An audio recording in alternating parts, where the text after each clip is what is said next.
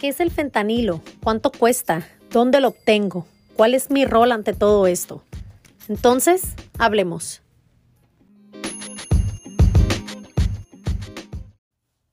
Hola, hola, bonito domingo, ¿cómo están?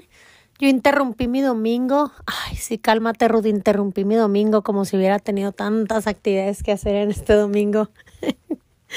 Pero no, desde ayer estoy pensando y me puse a, a leer, me puse a investigar sobre la epidemia del fentanilo y de verdad sí me quise detener y agarrar esa inspiración porque ya sé que siempre les digo que voy a hacer un podcast y nunca hago nada y soy muy miedosa y luego quién me va a escuchar y para qué lo hago y todas esas cosas, pero ahorita me puse a pensar, desde anoche, desde anoche me puse a pensar, me dormí tardísimo investigando, viendo reportajes, noticias, escribiendo, eh, y más que nada escribiendo mi punto de vista, ¿no? Este, sobre el fentanilo. Y yo me puse a pensar si tan solo de las pocas personas que, que me escuchan, si tan solo cinco, si tan solo tres, dos personas me dijeran, Ruth, yo la neta, si lo que dijiste después de hoy del podcast del fentanilo, la neta creo que tienes razón, voy a empezar a hacerlo. Yo con eso me voy por bien servida. ustedes saben que yo esto lo hago por pura diversión, pasión, este, porque es algo que me gusta, no precisamente ni con la intención ni de hacerme famosa ni de ganar dinero. A lo mejor de ganar dinero sí, pero hacerme famosa no. Este, si escuchan ruiditos ya saben, ¿eh? que yo todo nunca edito nada y todo es en vivo. Este, pero con eso me voy por bien servida, con eso me voy por bien servida y ayer hasta me puse a ver la serie que está en Netflix del The Pharmacist, se llama. Buenísima, tienen que verla, se las recomiendo. Quien ya la vio me va, yo creo que me va a dar la razón que este, más o menos les voy a platicar de lo que se trata. Esta persona, este, asesinaron a su hijo de 19 años y este, porque se metió a un barrio donde el morro como que estaba consiguiendo una droga este, el señor eso lo llevó en su afán de encontrar quién lo había asesinado y por qué lo había hecho. Lo llevó a una cosa y a otra y a otra y fue una cadenita donde se dio cuenta que hay una epidemia y una crisis humanitaria sobre el fentanilo, sobre los opioides. El señor es, este, este, trabajaba en una farmacia. Sé que no trabaja al final de, de la serie, sale que no. Este, y la cantidad de clientes que llegan todos los días con una receta de opioides era impresionante. Hasta para niños de 6, 8 años que a lo mejor les duelen las piernas y este, les recetan opioides. Bueno, eh, estaba yo leyendo que el gobierno dice que los opioides, el fentanilo en este caso, viene por medio de México, lo cual no lo dudo, ¿no? Pero eso inició aquí en Estados Unidos y las farmacéuticas se han hecho millonarias y les han dado incentivos a los médicos para que ellos receten opioides y de esa manera ellos reciben una, un incentivo y este y nosotros pues digo nos curan de males, ¿no? Pero yo me ponía a pensar, bueno, o sea, pero ¿qué es un opioide? ¿Qué es el fentanilo? ¿Para qué es? ¿Cómo lo obtengo? O sea, viendo noticias sobre dosis de tal persona y se murió tal artista y este y este, me salieron tantos nombres y yo decía, a ver, estos morros dónde, a ver, si yo ahorita salgo a la calle, yo dije, ¿yo dónde voy a obtener perico? O sea, yo quiero perico. ¿Dónde? ¿Dónde? O sea, estos morros, ¿cómo le hacen? O sea, yo quiero fentanilo. Ajá, ¿dónde lo voy a conseguir? O sea, ¿me voy a dónde? ¿Al guero? ¿Qué? O sea, ¿dónde? Al ponerme a investigar, la cosa estaba bien fácil y bien sencilla. Vas al doctor, le dices que te duele la espalda, que no la soportas porque el trabajo que tienes, no sé, trabajas en, en una fábrica o en un taller mecánico, qué sé yo, y te van a recetar opioides. Lo que vas a hacer es, pues, consumir más de lo que el médico te recetó. Luego yo me puse a pensar, a, ver, a leer los efectos. Es un analgésico, es, es para el dolor, ¿no? O sea, el medicamento es, es con receta, es para el dolor y es el Vicodin, el Oxycodone, que son los más comunes. Que hay que aprendernos esos nombres. Yo que tengo morro adolescente, pues a estar bien trucha, ¿no?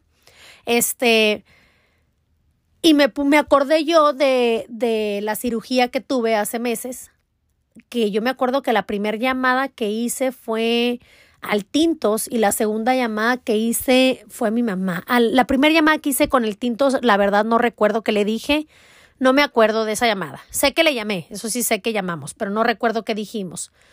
Pero ratito después le hablé a mi mamá y le decía yo a mi mamá, me siento mamá, o sea, es que tú no tienes idea. Me dice como que te pasó un camión y le dije, no, me siento tan a gusto, le dije, o sea, me siento ay, estoy hasta como flotando, mamá, estoy como en las nubes, me siento, tú no tienes ni la menor idea, yo le decía a mi mamá, cómo me siento, o sea, qué cosa tan deliciosa, he descansado mucho, pero yo, en mi ignorancia, pensando es que he dormido mucho. Entonces, pues eso este, quiera que no, antes de la cirugía estaba un poco estresada, que todo fuera a salir bien, que en realidad ese fuera el, eh, que el, el, remedio para mis, mis síntomas y lo mal que me sentía y todas esas cosas. es que me hacía falta descansar y me decía mi mamá, sí, yo creo que sí, bla, bla. Digo, oye, mira, yo creo que mi mamá debe haber dicho está pobre, o sea, está drogada, ¿no? Y no se da cuenta que es la droga. Ayer, fíjense, meses después, ya saben que yo por lo regular ando en la Lalandia, tengo un amigo que me dice Dori como la película de Nemo. Y este, ayer, después de pues ver tanto reportaje y tanta noticia y de leer y de que terminé la serie, este, de que escribí un montón, ah, dije, qué idiota estoy. No era otra cosa más que los painkillers. Y a lo mejor joven que me esté escuchando va a decir, oye, qué mala onda, o adulto que me escucha decir, ¿qué estás diciendo? Pero fue la maravilla. Me sentía yo, no tienen idea, me sentía de lo más a gusto. O sea, en la mamada, ¿no? Neta, qué padre, clínicamente, qué padre que existen esos medicamentos, este, porque ¿quién de ustedes no ha parido con la epidural, por ejemplo? O sea, yo tuve a mis hijos así y pues a mí pregúntame de un dolor de parto, pues no sé, no tengo ni la menor idea este, cirugías que han tenido, por muy menores que sean, que te saquen una muela, qué maravilla que haya esos medicamentos que te anestesian, ¿no? Que te, que te cancelan en el momento el dolor. ¡Wow! ¡Qué padre! El problema es cómo fue propagándose esto. Y estaba yo leyendo Whitney Houston, por ejemplo, que falleció este, podríamos meter a la lista Michael Jackson, pero Michael Jackson siempre ha estado automedicado y siempre, siempre andaba en esa onda, ¿no? Pero también, este, tengo entendido que, que murió por una cosa de opioides. Pero quien sí vi recientemente, digo recientemente entre comillas, ¿no? Pero el que sí fue así vilmente diagnosticado y la autopsia dice que fueron los opioides. En el 2018, Lil Peep es un rapero que yo me acuerdo que me decía el Jano, mamá, es que se murió, qué mala onda, que no sé qué, bla, bla, bla, bla, bla, bla. Todo empieza porque me duele la espalda, me duele la cintura, me duele la cadera, me duele no sé qué, y entonces el médico te receta opioides. Y de ahí pues te sientes muy bien, necesitas más, pero a lo mejor ya no te dan los opioides, a lo mejor el médico te dice ya, ya, o sea, creo que hasta aquí quedó y los morros, eh, como es sumamente adictivo, pues empiezan a conseguirlo de manera ilegal. Y ahí está el peligro. Con cualquier tonterita que le pongan de más a la pastilla o la manera en la que lo consumas, te vas, te vas, o sea, no, no hay de otra, ¿no? Yo me acuerdo, digo, haber leído en los libros de historia, en la Segunda Guerra Mundial, la epidemia esta y de la heroína, en los ochentas de la cocaína, en los noventas del crack, del cristal, y que decían que la heroína altamente adictiva. Nada se compara con el fentanilo, nada, nada de lo que les mencioné ahorita se compara con el fentanilo de lo que yo estaba leyendo ayer, nada. Es una droga sintética, así que está bien fácil de hacer. Cualquier morro de la edad que me pongas, casi, casi, digo, no de un año, ¿no? Pero digo, un morro que quiera aprender y que quiera hacerlo, lo puede hacer. En el dark website, en donde lo pongas, me salió ayer información como no tienen una idea está fácil de hacer, en realidad no está difícil y la combinan con la cocaína y la combinan con un montón de drogas y es donde la gente sufre la sobredosis. Altamente adictiva y está barata. O sea, por 10 dólares puedes conseguir una buena dosis, te sientes en las santas nubes. Este, digo, si eso es lo que, lo que, lo que experimenté yo, si eso es, pues wow, te sientes, te sientes muy bien. El problema es que no sabemos dónde parar y, y es por eso que la gente se hace adicta. ¿Y qué les puedo decir yo, que vengo de una familia donde mis tres hermanos, no tengo hermanas, mis tres hermanos fueron adictos, ¿no? Mi hermano mayor, y lo digo con orgullo, no porque sea un orgullo ser adicto, lo digo con orgullo porque han salido de las drogas. Eso es lo que me causa mucho orgullo. Eh, mi hermano mayor de la heroína y me acuerdo que decían, no, es que de esa droga ya no va a salir, no, es que olvídate que vayas a volver a ver a tu hermano, no, es que olvídate, no, señora Ruth, o sea, le decían a mamá, o sea, su hijo, dígale adiós. Este, mi hermano el de en medio del cristal y mi hermano el más chico, pastillas, eh, cocaína, eh, todos los opioides que, que existen, habidos y por haber. Este, y ahí está, ¿no? El, el, que quiere, claro que puede, claro que se puede, pero después de haber yo leído todo eso, cómo le dicen, este, cómo lo obtienen los morros, los morros de secundaria, los morros de prepa, digo, de middle school, de high school, este, le llaman Apache, le, le llaman Dance Fever, le dicen Friend, Goodfellas, y hay un montonal de nombres que nosotros como mamás, la mayoría, y quien no y me diga, yo no soy esa, que, quien me esté escuchando y que diga, yo no soy, yo vino, que bueno, la felicito, de verdad felicidades si no entras dentro de estas personas que yo estoy mencionando, pero la mayoría somos mamás que estamos enfocadas en el trabajo. No sé si hay gente que me escuche de otro país como México, como El Salvador, no sé, ¿no? Pero en Estados Unidos eh, yo que vivo aquí en Estados Unidos y sé que la mayoría que me escucha está en Estados Unidos, se trabaja mucho. Yo no estoy diciendo que en México no se trabaje y que son huevones, ¿no? No estoy diciendo eso, pero aquí sí se requiere la mayor parte del tiempo, yo diría que un 95% que mamá y papá trabajen. Se trabaja mucho, este, entras a un sistema de consumismo y es consumir, consumir, consumir y consumir y trabajar, trabajar, trabajar, trabajar para pagar y pagar y pagar y pagar y pagar esa televisión, ese carro que debes, esa casa y todo lo demás, ¿no? Sobre todo aquí en California que las rentas son altísimas y, y ahí, ahí entra otra, otra disyuntiva. Pero venimos de una pandemia donde no me digan que no, otra, otra vez, si me dices que no, qué bueno, te felicito, neta, qué buen pedo, qué buena onda que no pasaste por eso, pero creo que todo mundo sufrimos una crisis mental de decir cómo le voy a hacer para pagar la renta, cómo le voy a hacer para pagar el mortgage de mi casa, cómo le voy a hacer para las aseguranzas. Que hubo, hubo este, perdone, prórrogas. Yo sé que hubieron muchísimas ayudas, un montón de incentivos y había feria.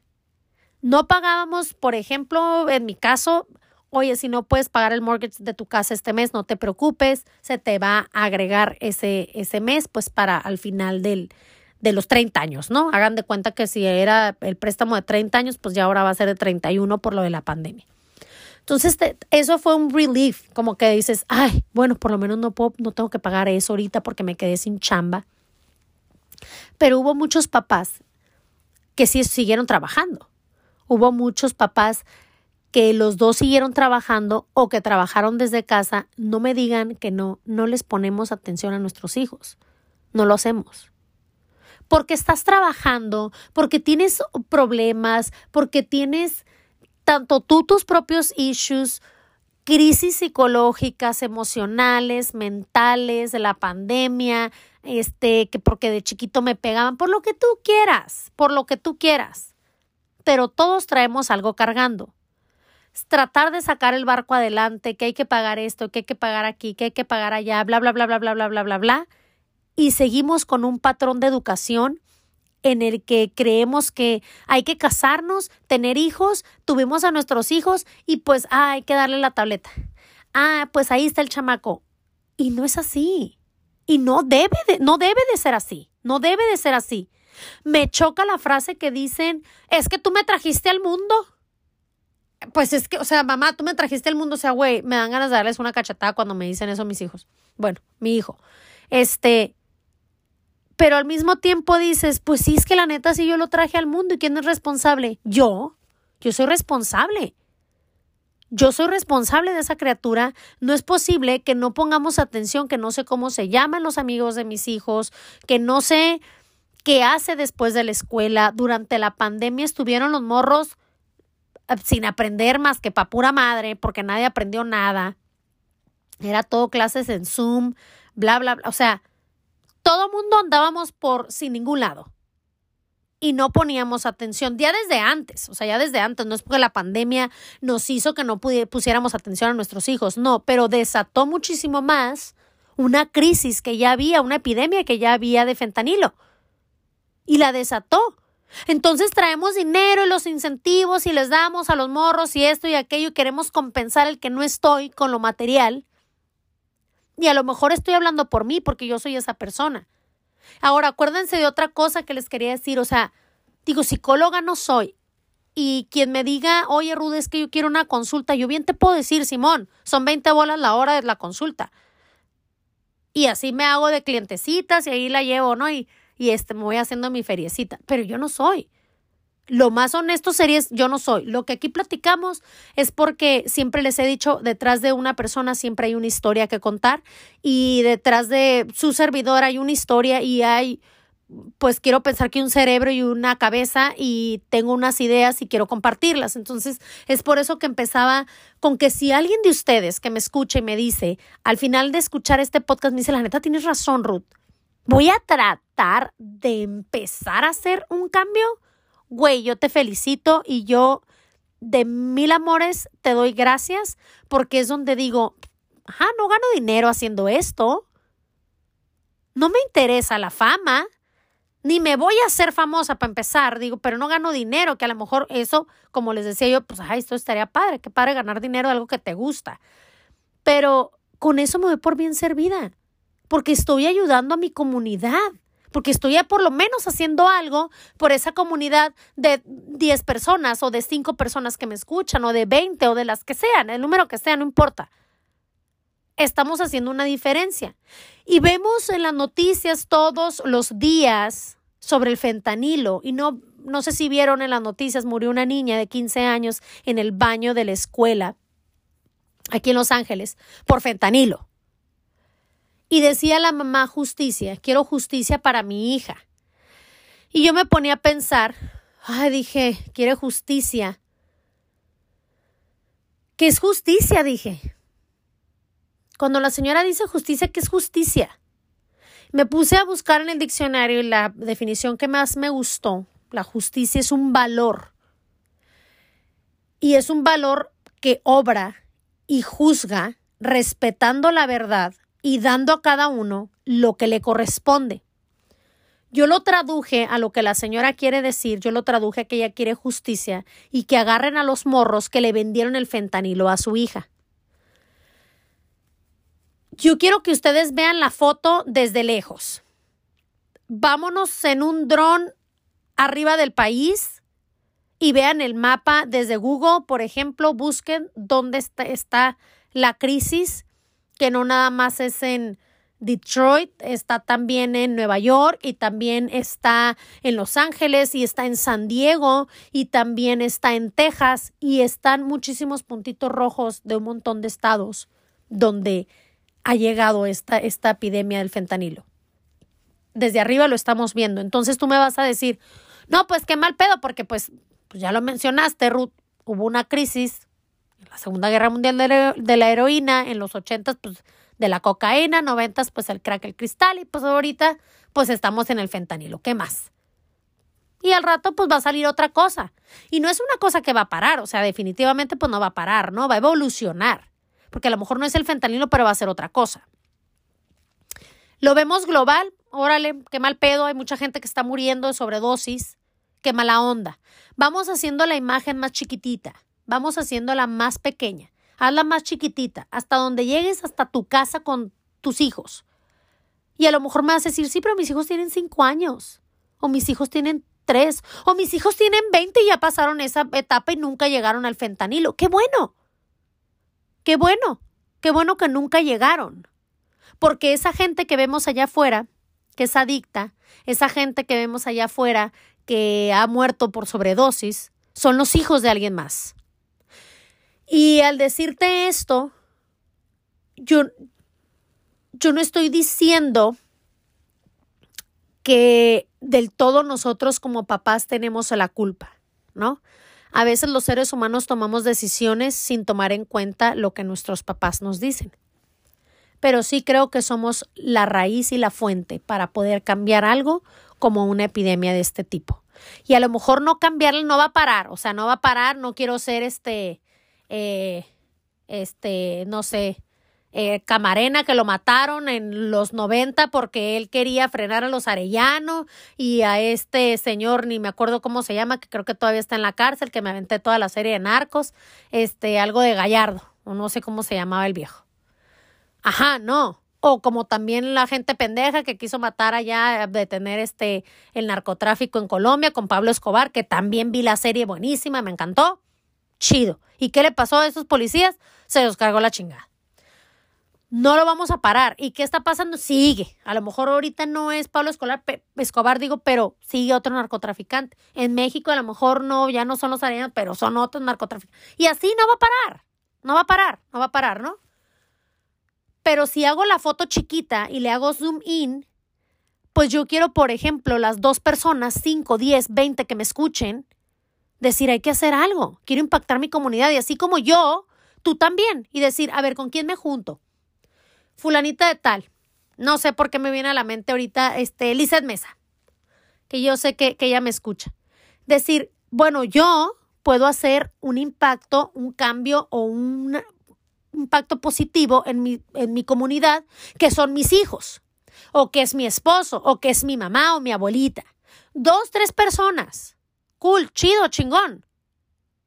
Suena como muy... Ah, speech, este, de superación personal, ¿no? Y no, no va por ahí la cosa. Miren, a lo que voy es de que todos tenemos una influencia sobre todos. Ahorita las morras pendejas de que yo soy influencer, pues es una pendeja. Eso es lo que eres. Y subes un montón de pendejadas en Instagram. Influencer, ajá. Y al final del día sí son.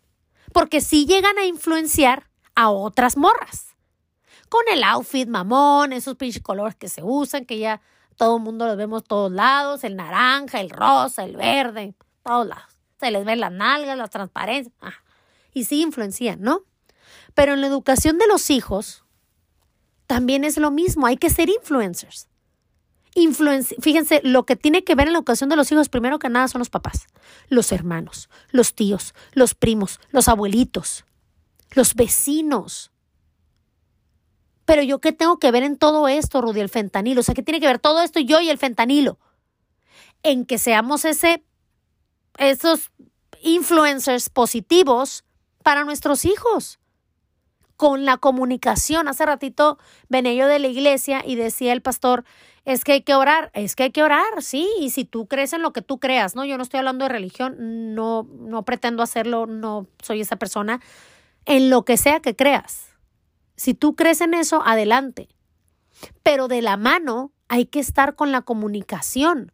¿Qué están haciendo mis hijos? Oye, pero es que Ruth, tú no sabes que yo vivo en unos departamentos de low income y que apenas me alcanza y que trabajo 10 horas diarias.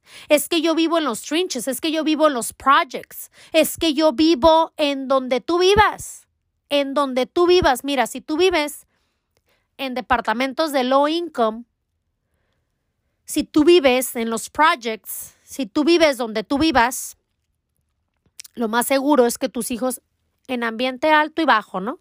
O sea, en los millonarios de Hollywood está el alcance, cuesta 10 dólares el fentanilo y lo obtienes a la vuelta de la esquina. Y abajo también. Pero abajo, donde yo les digo de low income, ahí hay un ambiente hostil. Ahí hay un ambiente donde lo ves día a día, todos los días.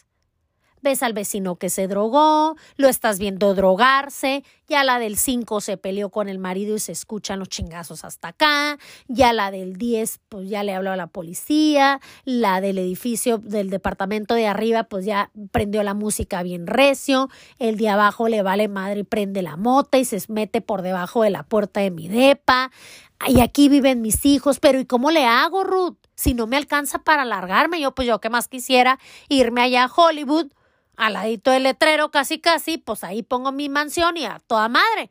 Pues sí, y todos. Ajá, pero ¿y qué voy a hacer mientras no me puedo salir de este ambiente tan hostil? Donde estoy exponiendo a mis hijos, que no es mi intención, sin embargo le está, está pasando, pues deja una diferencia en mi casa. Y voy a platicar con ellos. Y si están chiquitos, sí, pero el día de mañana van a estar grandotes, hija. O sea, no nacieron, al menos el mío nació chabelón, talegón, berijudo. Estaba chiquito, ya está grande. Sara está chiquita, va a estar grande. ¿Qué puedo hacer? No tengo ni tiempo, la neta. No tengo ni tiempo, no tengo ni ganas. Llego del trabajo, soy mesera, eh, trabajo en una fábrica. La supervisora se cree la gran chingadera, son como capataces este, pinche gente que no va a obtener un puesto más alto y neta ya con eso quieren sentirse que son no sé quién, pasan acusando a los demás en recursos humanos, lambiendo los huevos al vecino, al jefe, al esto, ajá, y neta trabajo en un ambiente en el que no me gusta, pero no doy para más. Y se entiende. Y aunque a mí me dicen de que, ay, Rudy, es que neta, es que tú eres no sé qué, no sé qué, pues sí, a lo mejor. Pero yo también lo viví, yo también he vivido en, en departamentos de low income, yo también he trabajado en esos lugares. Se los digo porque lo he vivido y siento esa empatía y siento esa conexión y puedo decirles de lo que estoy hablando. Y puedo decirles que vengo de una familia con tres hermanos con una adicción a distintas sustancias. No, es algo que les estoy inventando, pero les voy a decir que faltó en mi casa y a lo mejor mi mamá me escucha y me va a decir que no es cierto, pero creo que mi opinión es muy válida porque yo estoy de la opinión de hija. Y lo que hizo falta fue la comunicación, lo que hizo falta es que se sentaran y que después de haber tenido mis papás, porque trabajaban muchísimo para tener lo que teníamos y que gracias por ello, porque nunca me hizo falta nada y hubo a manos llenas y hubo de más, pero tan hubo de más que había excesos de todo, de todo de todo. Y había falta de reglas y había falta de límites. Entonces, decir, bueno, yo llego bien cansada del trabajo y a lo mejor salgo del trabajo y me subo un carro que ni me gusta y voy bien pinche encabronada y llego a una casa que tampoco me gusta y mis hijos ni se han bañado y ni han hecho la tarea y mi marido ni me ayuda y estoy en un ambiente medio tóxico, voy a tratar de cambiarlo. Yo no quiero que mis hijos caigan en el, ni en el fentanilo ni en nada. No quiero. Voy a tratar de cambiar. Voy a poner límites. Voy a leerle cinco minutos a mi hija de tres años, de un año, de cinco. Oye, ¿qué te dejaron en la escuela de tareita? Y allá medio le jugaste si tú quieres al pendejo. Pero involucrarnos con nuestros hijos. Esta señora que decía, se murió su hija. Ustedes saben el dolor que ha de ser eso. Se murió su hija a los 15 años por sobredosis de fentanilo. ¿Y saben qué significa eso? Que la señora no tenía ni la menor idea en lo que estaba la niña. Que la señora no seguramente, y la, eh, a lo mejor estoy ya de hocicona,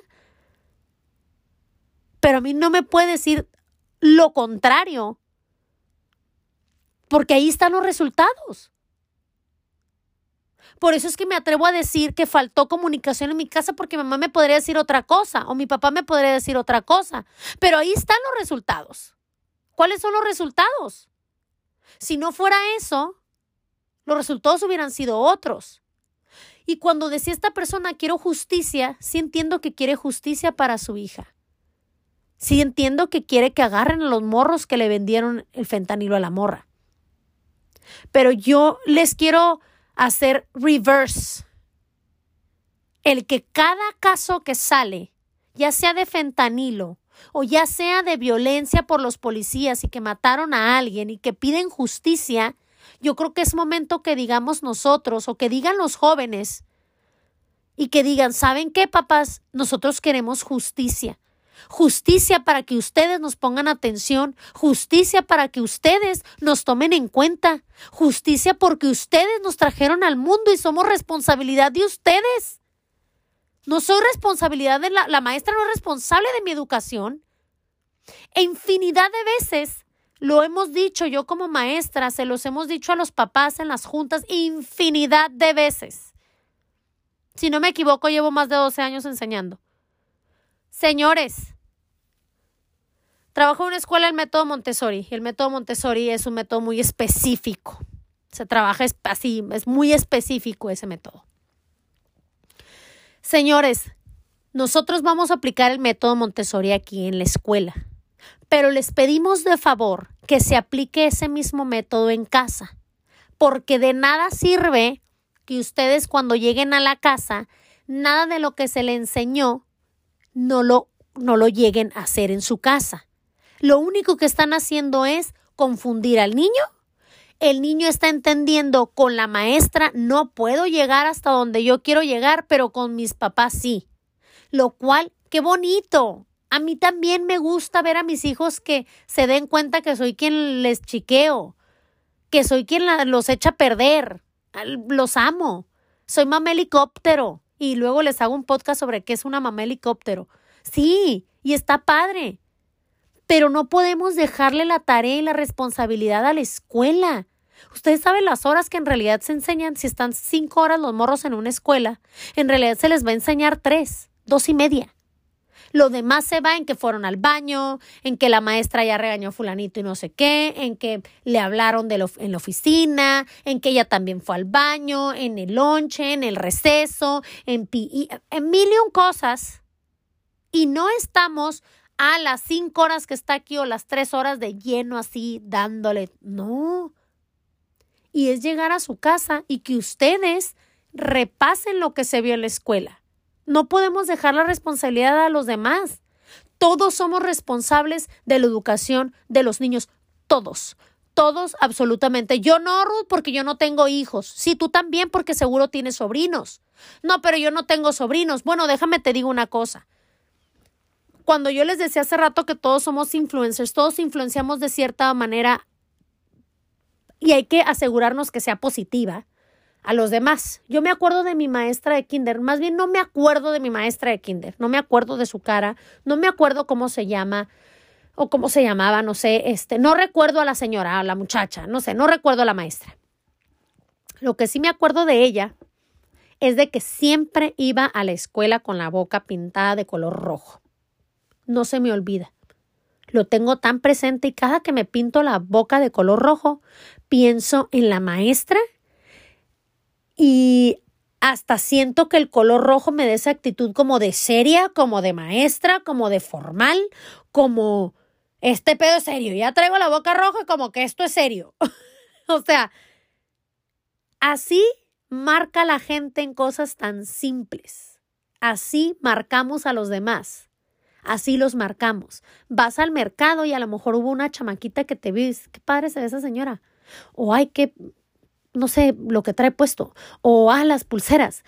Y digo, y me estoy enfocando en lo material y en lo físico porque es lo que le ves, no es como que te pones a platicar con alguien a, a fondo, en profundidad en el mercado, ¿no? De todas, de una u otra manera, influencias a las personas, de lo que sea, de lo más bruto y de lo más bobo.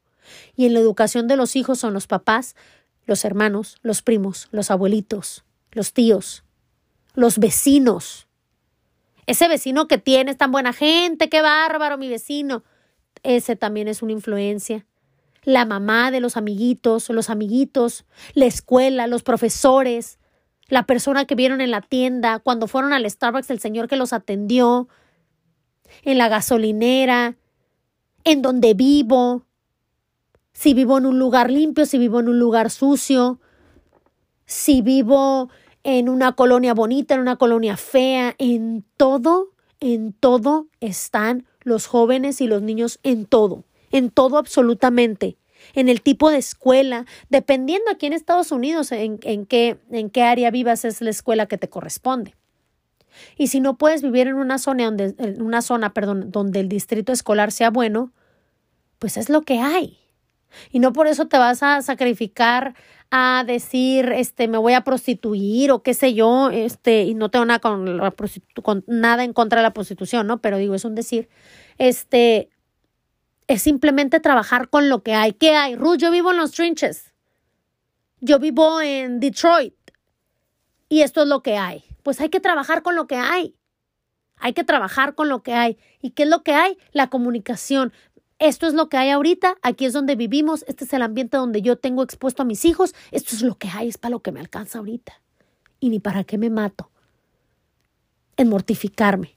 Más bien deja, hago ese puente de comunicación entre mis hijos y yo y empecemos a hablar las cosas y tal y como son, con el nombre con el que tienen. Ayer me senté en el, en el, en la, bastante desagradable el comentario que les voy a hacer, ¿no? Pero se me vino ahorita a la cabeza. Ayer me senté en la barrita de mi casa, su casa, este, y estaba, ¿qué estaba yo haciendo? Ah, no me acuerdo. No sé si me senté a tomarme un café, no sé. Al lado de mí estaba ah, ah, el Jano. Y estamos platicando y luego me paré, me paré de ahí y este, y ensucié la silla. Y él se quedó, ¡Ah! Ah, este, oye mamá, esto y aquello, ah, sí, con la naturalidad del mundo, le dije, sí, eso pasa, este, tengo que ir al baño, discúlpame, digo, no es agradable verlo, pero, este, discúlpame. Le surgieron mil y un preguntas a él sobre, sobre la menstruación, le surgieron mil preguntas. Con la naturalidad del universo, así como me paré, así mismo le platiqué con la naturalidad del mundo. No que no supiera, digo, Jano tiene casi 19 años, no es que no supiera, pero digo, pues a lo mejor tenía otras dudas. Y qué bueno que me las platicó y que me las preguntó y que pude responderle con la naturalidad como lo que es. Como lo que es. Sin estar eh, con ese tabú, esa educación ya debería estar obsoleta. Que es que en mi casa no se platique, no se habla de sexo porque no sé qué. ¿Por qué no se habla de sexo? Miren, yo les voy a decir una cosa. Y ustedes fueron, este, también tuvieron la edad de 16, 15 años. Vas a tener dudas porque vas a tener dudas. ¿Qué mejor que ir con tus papás y preguntarles? Ya sea mamá o papá. A lo mejor tienes más confianza con la mamá o a lo mejor tienes más confianza con el papá. Este, depende de la conexión que hagas con cada uno, ¿no? Ni bueno ni malo. O sea, yo, por ejemplo, siento a lo mejor más conexión con mi papá que con mi mamá. Qué loco y qué raro porque soy mujer, pero así es. Jano siente más conexión conmigo, pues digo, el sexo opuesto a lo mejor así es la cosa, ¿no? Este, pero qué mejor que vengan y nos los pregunten a nosotros, porque si no te lo preguntan a ti como mamá o como papá, se lo van a ir a preguntar al amigo y el amigo está igual de pendejo que tu hijo y está igual de tapado. Y luego van a ir al internet y van a sacar una información que a lo mejor sí es, pero que a lo mejor no es. Entonces, qué mejor que te lo platiquen y abras ese canal de comunicación. Qué mejor que te lo digan a ti, qué mejor que lo platiques. Esto del fentanilo no va a parar. Esta epidemia no va a parar. Va a evolucionar y a lo mejor no es el fentanilo, va a ser otra cosa. No va a parar. Y todos hemos consumido opioides. Y si vas al doctor y le dices que te duele la espalda, te va a recetar eso y a lo mejor ellos reciben, como decían en el, en el programa, perdón, en el documental de Netflix, que reciben un este incentivo los doctores por recetar opioides, ni lo dudo tantito. Así estamos de podridos, ni lo dudo. Y de hecho la farmacéutica Purdue, creo que se llama la farmacéutica, ni sé si sí se dice, ¿eh? la verdad no, no me hagan caso. O ríanse por lo que dije, este, lo que quieran hacer. Pero este se, se declaró en bancarrota porque dijo, yo no le voy a pagar a toda esa gente que ha muerto por sobredosis, yo, yo no les voy a pagar. Oye, los millonadas que les tengo que dar, por Dios, creo que trasladaron todo su dinero a un banco suizo, se dieron en bancarrota y se están haciendo güeyes. Seguramente ya están abiertos, estaban viendo yo en una otra noticia distinta a la de Netflix, que estaban, seguían este, operando, pero ya con otro nombre, bajo otro nombre de otra farmacéutica, ¿no? Pero a lo que yo quería llegar, que es sin dejar de lado la importancia de, la, de la epidemia y quiero que vean videos y seguramente ya los vieron, digo, está la orden del día, todos los días hablan de lo mismo, de las calles de Los Ángeles, de las calles de Detroit, de las calles de Filadelfia, de Washington, de las calles de San Diego y cómo se ve la gente doblada y que dices, güey, estoy en un apocalipsis, ¿qué es esto? ¿Qué es esto tan, tan, tan triste? Y que aunque tú no tienes un primo, un hermano como yo, que ha pasado por una adicción, digo, somos seres humanos y tenemos un corazón y para algo lo tenemos y hay que tener una empatía. Y decir, ¿qué vamos a hacer? No va a parar. O sea, no crean que estoy yo siendo la Madre Teresa de Calcuta, de que todos unámonos, agárrense de las manos y este, vamos a pedirle al Señor, este, eh, no, o sea, no estoy haciendo eso, ni estoy haciendo, ni dándome ni golpes de pecho, ni puñetas mentales, ni nada, no va a parar, o sea, güey, ese pedo no va a parar y así seas la mujer o el hombre más millonario del mundo y quieras ayudar a todos los pobres, no dejará de haber pobres, siempre va a haber pobreza y siempre va a haber, ajá, bla, bla, bla, bla, bla, bla. A donde quiero llegar es a que las mamás se empeñan en posar en televisión y decir quiero justicia. Los jóvenes deberían de pararse y decir quiero justicia. Nosotros, que más bien ellos, que se les haga justicia a los jóvenes. ¿Dónde están las mamás? ¿Dónde están los papás? ¿Dónde están los educadores? ¿Dónde están los abuelos? ¿Dónde están los vecinos? ¿Dónde están y qué estamos haciendo?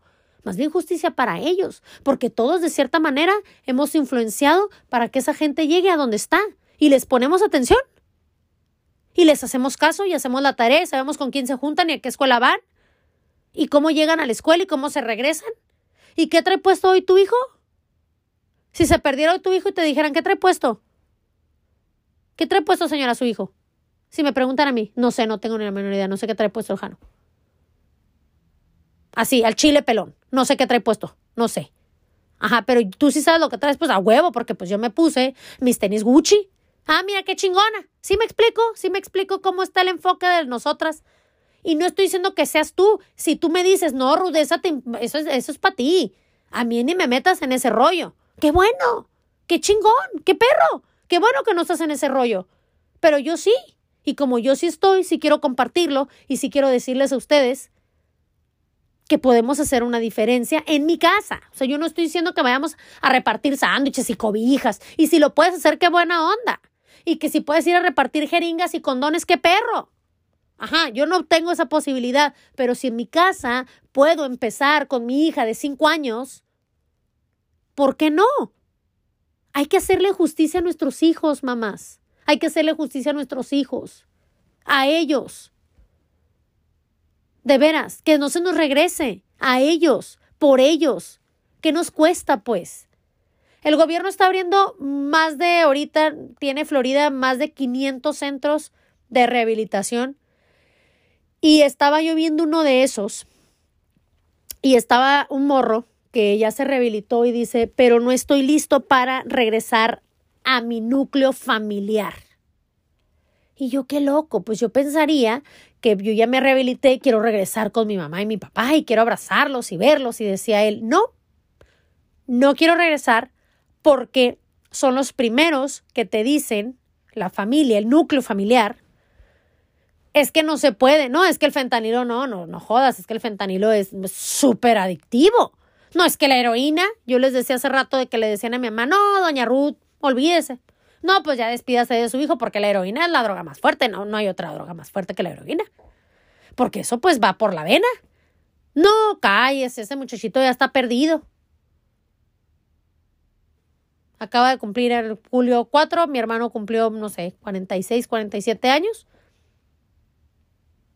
Y lleva muchísimos años limpio, más de 10. Se puede, sí se puede. Pero formamos un núcleo bien tóxico. No, no, no, hombre, ¿qué va? Pues no, hombre, ese morro es que desde niño nunca su mamá le hacía caso, hombre. ¿Cómo no va a caer en eso? No, pues es que también ve dónde viven. Mm, ve la escuela que, a la que iba y las amistades que tenía. No, pues no. Pues, o sea, está perdido, no, hombre, olvídate. No, pues no, va para hombres que vuela. Y decía este morro, yo lo logré ya me rehabilité, pero no quiero regresar a mi casa, porque son los primeros que te dicen, no se puede, no se puede, no se puede, no se puede, no se puede. No, a ver cuánto duras así. Si te rehabilitaste, pues llevarás dos meses, pero pues A ver, ¿cuánto duras? Somos las primeras en decir, las mamás, los papás, los de alrededor. Hay veces que yo, en, en, en digo, y no tiene nada que ver a lo mejor este, eh, con las drogas, ¿no? Pero, pero lo voy a poner así. Hay gente que me manda mensaje, gente que en mi vida, ¿eh? En mi vida la he visto. Precisamente se me viene el nombre, Leti León. Es de, es de Florida y esta persona jamás la he visto. Saludos, Leti, por cierto. Jamás, nunca en mi vida yo he visto a Leti. Yo no sé cómo es Leti físicamente. Pero les digo una cosa, Leti, yo creo que cree más en mí que lo que yo misma creo en mí. Así se las pongo. Y dije, qué, qué mal pedo que vengamos de un sistema tan, tan horroroso, tan corrompido. De veras, tan corrompido. El sistema de acogida de menores de foster care está horroroso. El penitenciario, el educativo, la vivienda accesible que les decía yo, este, departamentos de low income. Todo eso influencia en una persona, la salud mental, el abuso del alcohol, de las drogas. Necesitamos corregir eso. Y en una cuestión, como les decía yo, no de Madre Teresa de Calcuta, o sea, ah, qué chingón, qué padre fuera que tuviéramos los recursos para andar ayudando. No.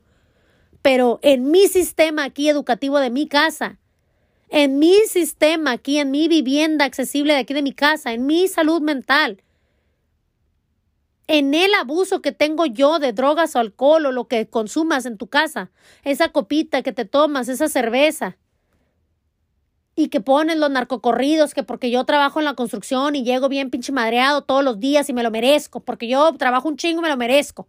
Ah, pues eso ven diario tus hijos. Diario, diario, diario. Pero yo no soy violento. No, pero pues yo aquí estoy en mi casa tranquila, me echo la copita del cigarrito. Diario lo ven tus hijos, diario. Oye, pero qué raro que mis hijos les gusten los corridos. ¿Por qué raro si los oyen diario? ¿Y pretenden los papás que les guste Mozart o qué? No, señores, ¿cómo pretendes que le guste Mozart si escuchan diario lo mismo? Que a veces, muchas veces, sabemos personas, yo me incluyo que hemos aprendido cosas que decir, esto se hacía en mi casa, esto no lo quiero hacer, o totalmente lo contrario, totalmente lo contrario a lo que se hacía en mi casa, totalmente. Entonces a veces se aprende así, pero la mayor parte del tiempo es lo que vemos. Pero pues es que me lo merezco porque trabajo un montón. Pues sí, pues sí trabajarás mucho. Pero hay que quitarnos esa mentalidad, es que me lo merezco.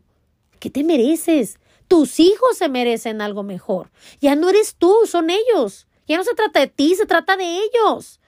Y si no, pues lo hubieras pensado antes, no hubieras tenido hijos. La gente que no se ha casado, que se va a casar y cuando no tiene hijos, no tengan, ¿eh? Si no, neta, si van a estar así, no tengan. Mejor tengan un perro, un pájaro, no sé. Que donde si se muere el perro, pues ya se murió, no tiene ni alma, ¿no? Este, pero un ser humano, jugar con la vida de una persona así. Yo no tengo tiempo, hay que darle la tableta. Y como les digo y les repito otra vez, no es que yo sea la mamá perfecta, es que al contrario, porque yo soy esa mamá. Porque yo soy esa mamá que les da la tableta. Ay, para que no esté chingando a Sara como a lata. Porque yo soy esa mamá. Porque yo soy esa maestra que les dice, señores, es que ustedes en casa tienen que continuar con el la la la la la la la el bla bla bla y todo eso. Y soy un padre rimbombante, chingón y me siento empoderada. Y llego a mi casa y estás hasta la pinche madre, el sistema Montessori me tiene hasta la madre. Me vale madre donde dije lo que tienes el morro, me vale madre. Por eso se los digo, porque soy yo esa persona tratando de hacer cambios. Pero por supuesto, ¿no? este, llevo dos minutos tratando de hacer cambios. no se crean, llevo rato, este, tratando de hacer cambios. Y llevo rato, por ejemplo, con Sara haciendo las cosas de la escuela aquí en la casa. Y ustedes no saben el, el bond que hemos creado, Sara y yo, que me ha costado mucho trabajo tener esa conexión con ella, no sé por qué. Pero Está muy padre. Siéntense un ratito con sus hijos. Siéntense un ratititito. Mira, si te quieres tomar la copita, pues mira, lo duermes a las 7, 8. Le lees un cuento. 5 o 10 minutos van a hacer la diferencia. De lectura. 5 o 10 minutos diarios de lectura van a hacer la diferencia. Y ya que se duerma, ya te la tomas. Ahora sí ya puedes decir, es que me lo merezco. y ponen sus pinches canciones esas horrorosas que hay una que me cae en la punta de la chingada. Ay, algo de radio, cochinero, sí, cochinero de música, mugrero, de cantante, ya lo vi hace ratito, horroroso. Sí, ya le ponen y le suben si quieren al mugrero ese de música. Y dale, y date a Lucini y, y créete sinalbense, que hijo de el Chapo y prima de María, esta vieja coronel o cómo se llama, no sé ni cómo se llama la vieja. Y hagan lo que les dé la gana, pero yo digo, por lo menos intenten. Pues seamos hipócritas de perder, o sea, por así decirlo, delante de los niños, por ellos. Porque no creo que haya papá que diga, no, neta es que yo sí quiero ver a mi hijo el día de mañana que, que, le, que le tenga que cortar la pierna porque se infectó con una jeringa, porque estaba este, consumiendo heroína. Yo, yo no he conocido un papá así, a lo mejor sí, sí, sí hay, mándeme mensaje para conocerlo. Y mándeme foto para verle la cara. Pero espero que, que, este, que yo haya llegado a, es, a donde en realidad quiero llegar, al punto al que quiero llegar, que, que, no va a parar, digo, ninguna de las epidemias que tengamos no van a parar, este, entre más, me cae gordo cuando la gente dice, en mis tiempos era tan tranquilo, sí, porque voy a hacer un pinche rancho de dos gentes, ¿cómo no va a ser tranquilo ese pedo? O sea, por favor, gente, o sea, cada vez sabemos más habitantes en el mundo, pues por supuesto que el pecado aumenta, o sea, este, la crisis de todo tipo, el hambre y este, la violencia, es obvio, es obvio, es obvio, es obvio. O sea, ay, es que en mis tiempos era muy padre. Ay, en tus tiempos, güey, sí, pero en tus tiempos había pinches dos habitantes. Entonces, mamón. No estamos hablando de los tiempos de nadie, estamos hablando de los de ahorita, no van a parar, la epidemia no va a parar, pero sí creo de verdad que nosotros como papás tenemos muchísima culpa, muchísima culpa, muchísima culpa. Y qué pena ver a las mamás como las de esa niña llorando, sufriendo, pobrecita señora, este, ese dolor tan grande que debe tener de decir, se murió mi hija y qué dolor tan grande de decir nunca me di cuenta, no supe en qué andaba metida, que no nos pase eso, que no nos pase en quién sabe en qué andan metidos nuestros hijos, que no nos pase, de veras que no nos pase, es que ya pasé esa etapa, qué bueno que ya la pasaste, qué bueno que tus hijos ya están grandes, que tus hijos ya están casados, qué buena onda, este, te felicito como mamá si nunca pasaste esa etapa, qué padre, qué bonito, este, pero si tienes hijos chiquitos, decir, ay, es que ahorita están chiquitos, todavía no, Ruth, aguántate. Porque ahorita, pues, ay, déjame a mí disfrutar. No, hay que empezar desde ahorita. Con una sola persona que me diga, la neta, Ruth, así tienes toda la boca retacada razón. Yo con eso, te lo, se los juro, plebes, que yo con eso me doy por bien servida. Porque ustedes lo saben, que lo que hago, lo hago de corazón. Y este, y que no me pagan por hacer esto. Pero creo que la mejor paga sería que me dijera alguien, sí, Ruth, la neta, sí, cierto, tienes razón, voy a intentar, voy a tratar de verdad de leerle cinco minutos, voy a tratar de involucrarme, porque si te analizas y eres sincera contigo, vas a decirle a la es que no les, no les hago caso a mis hijos, es la verdad. En serio, las dejo con eso, los dejo porque también hay hombres que me escuchan, ¿no?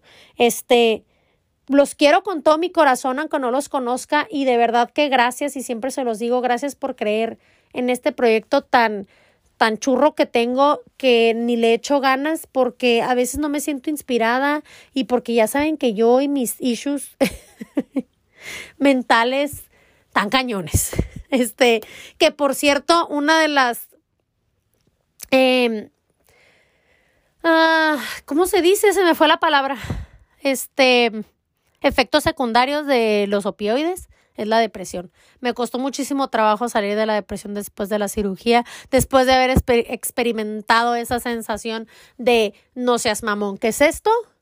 Eh, ya, sí, no los estoy incitando a que prueben eh, el fentanilo ni nada, pero, pero sí, sí es una sensación muy, muy distinta, muy padre, eh, y, pero sí lleva, lleva de la mano esa depresión. Entonces, sí entiendo ese círculo vicioso que se hace, que para romper con la depresión vuelves a consumir y vuelves a consumir y vuelves a consumir y está bien cabrón.